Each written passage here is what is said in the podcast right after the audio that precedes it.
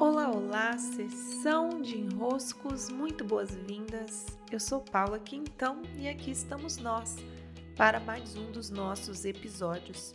Hoje, num especial para os rituais de fechamento e abertura do ano. É tempo de solstício. O dia de solstício pode marcar o ápice do sol, que é o solstício de verão, ou o ápice da escuridão, que é o solstício de inverno. No solstício de verão, o sol chega ao seu momento extremo e dali em diante ele começa a cair, vamos dizer assim, diminuir sua intensidade. Por isso, no, no dia de solstício de verão, temos o dia mais longo do ano. E no solstício de inverno, o sol que se guardou totalmente ao longo de todo o outono, chega ao seu momento de mais escuridão e renasce, voltando a ascender, a subir. Então, esses dois momentos são momentos do ano que tratam solstício de inverno e solstício de verão tratam sobre chegar aos polos, ir até as polaridades, o máximo da luz, o máximo da escuridão, o máximo do dia, o máximo da noite, para reencontrarmos, à medida em que vamos avançando em direção aos equinócios, os nossos equilíbrios. Por que, que eu gosto tanto e se torna tão importante percebermos esse movimento da natureza? Porque esse movimento, ele não está fora de nós. Ele está igualmente dentro de nós. As nossas polaridades, as nossas divisões, aquilo que em nós vai para um extremo, depois balança, vai para outro extremo, aquilo que em nós se harmoniza à medida que vamos encontrando o equilíbrio das nossas partes. Se não nos damos conta que é preciso ir aos dias iluminados e também ir aos dias escuros, corremos o risco, o grande risco. Infelizmente, é preciso perceber que, como sociedade, estamos não só mais no risco, nós já enveredamos esse caminho de desconexão não é apenas uma desconexão com o lado fora de nós, esses ciclos da natureza, por exemplo, os ciclos da lua, os ciclos que a Terra faz normalmente, dia após dia, para manter-se em centramento, para manter-se em equilíbrio. Nós desaprendemos a fazer dentro de nós esses movimentos. Então, cada vez mais nos anestesiamos, cada vez mais não conseguimos refletir sobre as nossas questões, cada vez mais estamos distantes da nossa real natureza. Então, qual que é o nosso trabalho quando estamos frente a frente a um solstício?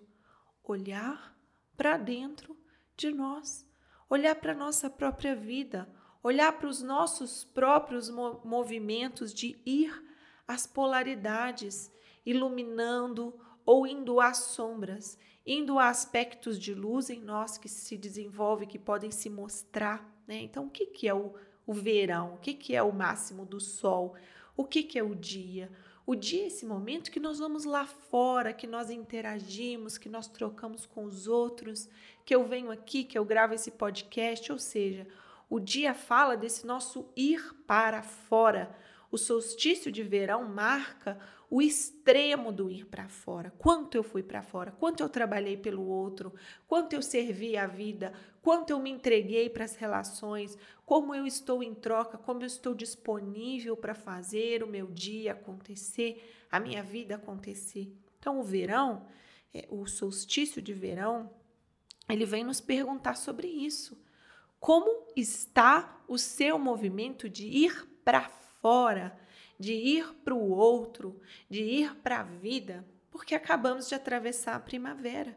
A primavera, ela nos fala das colheitas, nos fala de ir buscar essas flores lá fora, de ver que os frutos estão começando, né, as flores estão se tornando os frutos.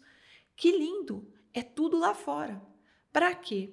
Para que agora, com o pós-solstício, nós vamos começar o que? O sol vai começar a diminuir sua fonte de calor e de luz para irmos ao outono, onde vamos soltar, soltar aquilo que colhemos, fazer as nossas escolhas e nos preparar para o inverno, onde não vai haver tanta luz. Onde vamos? E aí estamos no solstício de inverno, que é o ápice da noite, ou seja, eu olhando para dentro, eu olhando para as minhas questões, para minha casa, para o meu ambiente mais restrito, eu dentro de mim em estado de presença, caminhando nos meus quartos escuros, ou seja, caminhando nos aspectos inconscientes que estão dentro de mim. A natureza faz esse movimento ano após ano e faz também dia após dia com os tempos da noite, com os tempos do dia. O que, que a gente faz com isso? A gente muitas vezes ignora. E por aí temos dezenas, centenas, milhares de pessoas tão, tão, tão adoecidas porque não conseguem parar um pouquinho, parar um pouquinho, respirar um pouco e ir encarar esses dois lados que nos habitam o aspecto luz fora, o aspecto escuro dentro. Certa vez eu participei de um ritual baseado em um ritual que acontece no Gabão. Inclusive havia um, um senhor do Gabão é, conduzindo parte do ritual, tocando algumas músicas e tudo. Eram dois dias e três dias, duas noites e muito intenso, é muito intenso em reflexões, em percepções. Foi muito tocante para mim.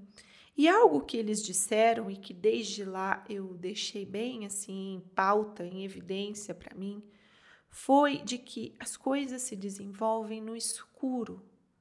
Apegados às vezes que somos à luz, ao que vamos fazer, ao que vamos trocar, ao que vamos interagir uns com os outros, ou seja, tudo fora de mim.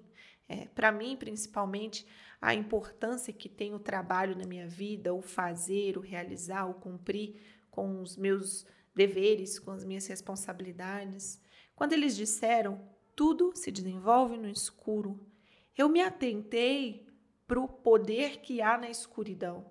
Ou seja, o poder que há no não fazer, no ficar quieto, no ficar em silêncio, no deixar as coisas germinarem nesse lugar escuro. Também ver os aspectos sombrios em nós não como algo que nós precisamos eliminar, mas como fortalezas potenciais que estão ali, demarcando algum território inconsciente dentro de nós. Então, desde lá, estou muito consciente disso.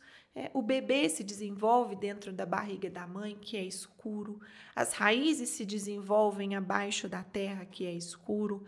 À noite as plantas crescem. À noite nós temos os nossos sonhos. Então o escuro nos desenvolve.